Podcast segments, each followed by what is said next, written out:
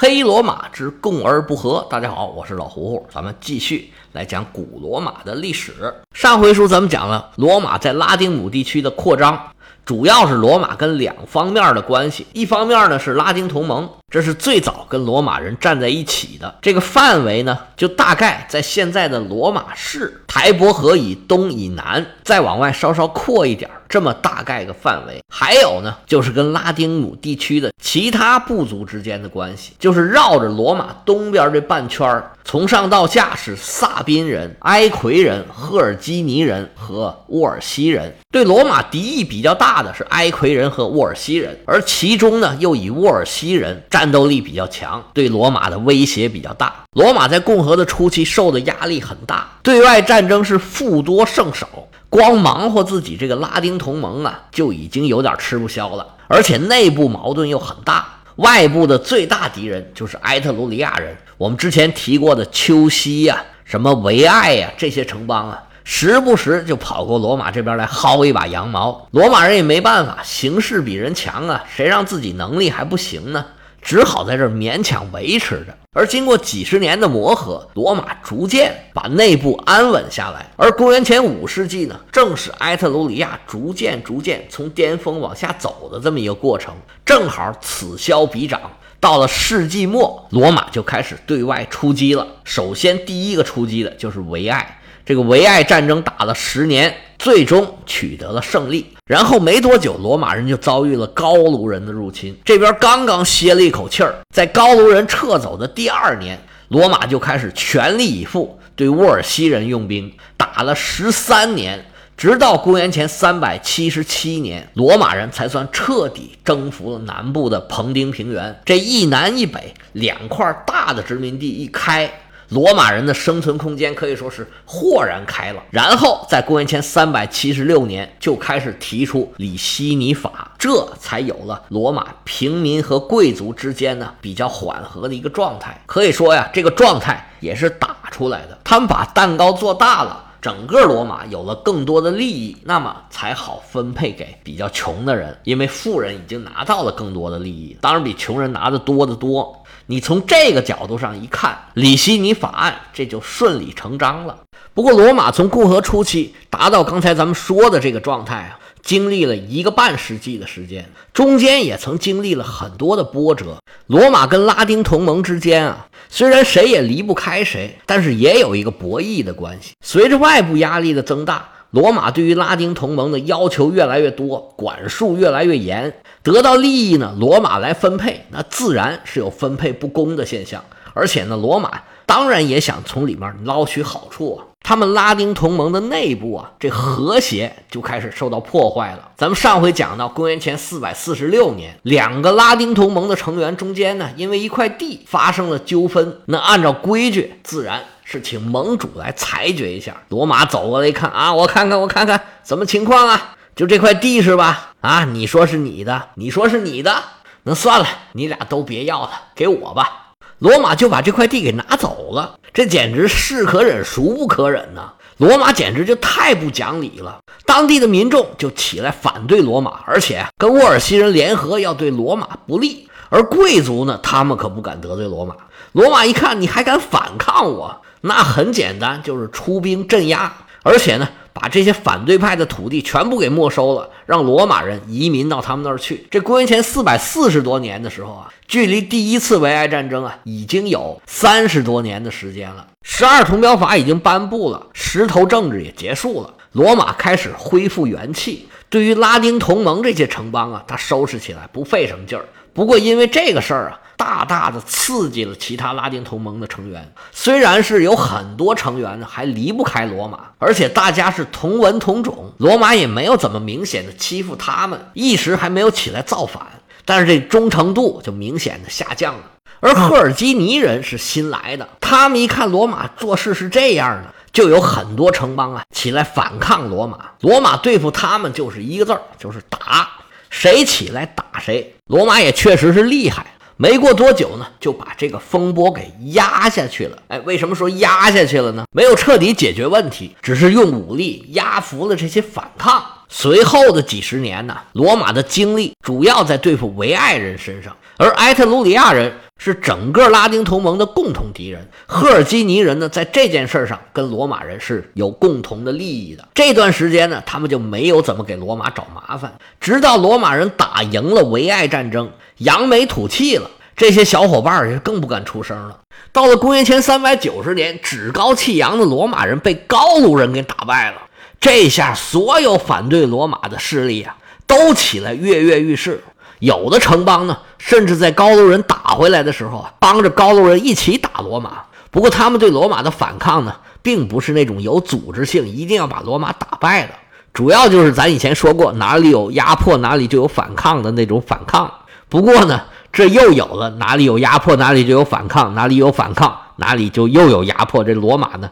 就都把他们打败了，继续压迫他们。首先被打败的就是赫尔基尼人。之前他们跟罗马和拉丁同盟呢是有盟约的，这次呢罗马把他们打败，又重新签了联盟条约。这个风波就算是过去了。这一年呢是公元前三百八十五年，到了第二年，公元前三百八十四年，对于拉丁同盟来说是一个非常重要的日子。这一年呢，罗马召集所有的拉丁同盟的成员，重新签订了拉丁同盟的盟约。拉丁同盟最开始的时候呢，始于拉丁人的节庆，他们每年呢都在阿尔巴山召开拉丁节。从这个节庆发展出来的这个民族的部落联盟，开始呢，罗马也只是一个普通的成员，只不过呢，后来越做越大，罗马成了凌驾于其他拉丁同盟成员的拉丁盟主。这个拉丁同盟呢，也有一个加入和退出的机制。那个时候，拉丁人内部啊，也经常发生战争，也有自愿合并的，也有被迫合并的。那这么一来呢，里面的秩序就很乱，因为呢，大事儿、小事儿还需要投票。每次投票的城邦的数不一样，这程序啊就搞得很乱。最后啊，这拉丁同盟就定下来，拉丁同盟的总数就是三十个，后加入的呢你就没有投票权，那只有取消一个新来的才能递补进去。那这个规矩呢就一直定到后来，到了公元前三百八十四年重新签订盟约的时候，罗马数了一数，现在啊拉丁同盟的成员一共有四十七个，那还是老规矩。三十个有投票权，十七个你就来玩一玩吧，可以参加拉丁节，但是就没有投票权了。以后拉丁同盟就这么固定下来了，再有什么新的城邦想加入啊，也就不让他们加入了。而合并的城邦呢，也就不再删除了。我们说这么热闹，这拉丁同盟有多大呀？也就现在一半罗马这么大。所以你看那时候罗马张罗这么点儿的地方。他都这么费劲，你可以看得出来，确实当时发展水平不怎么高。在此之前呢，这些拉丁同盟的成员啊，基本上还是很自由的，互相通商啊、结婚呐、移民呐，都没有受到什么限制。但是这一回啊，罗马人觉得这不行，你们老反对我呀，我得管管。首先，第一个，这意识形态咱们得抓起来。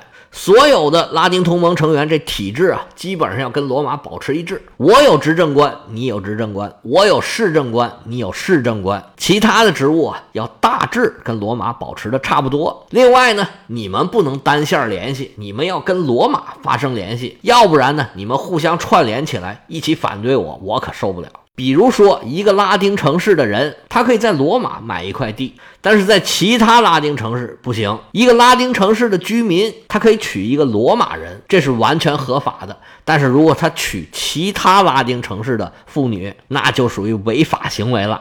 那这么说，你觉着，哎，是不是这罗马也太不讲理了？哎哎，就那么不讲理。那时候人看待问题啊，跟现在人是很不一样的，所以不能拿现在的规则、拿现在的道德去框以前的事儿。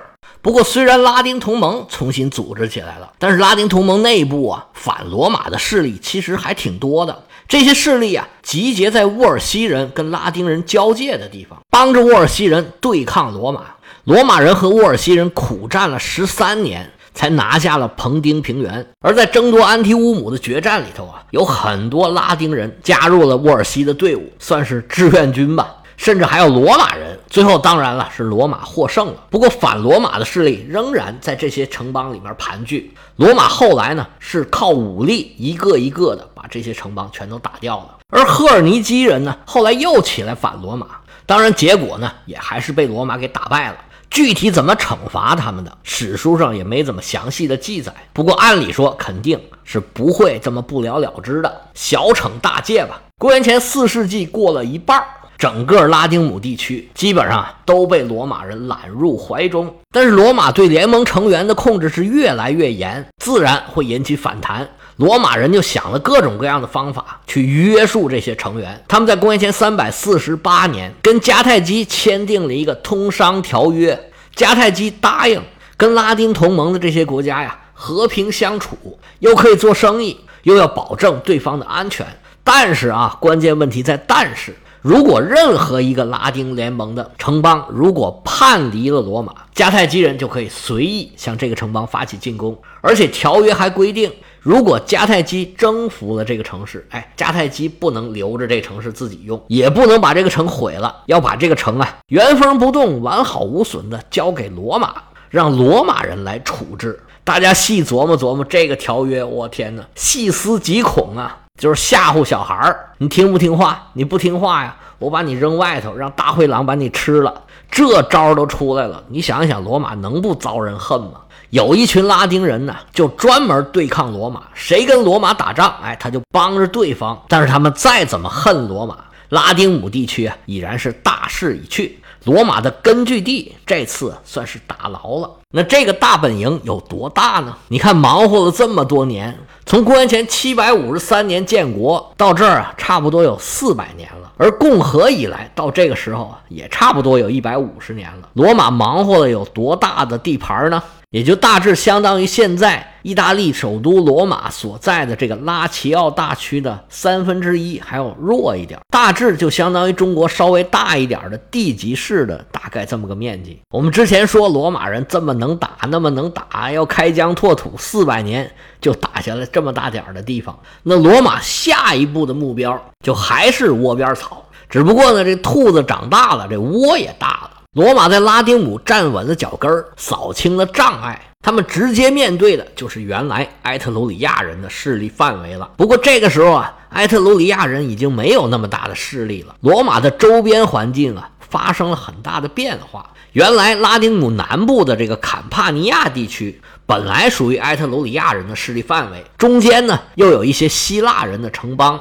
罗马的北方呢，就是以现在的佛罗伦萨为中心的，现在叫托斯卡纳大区。这里呢是埃特鲁里亚人的本部。现在埃特鲁里亚人的海上霸权已然是丧失殆尽，迦太基呢也采取收缩的态势，海上霸权现在都是希腊人的。但是希腊人也开始分化。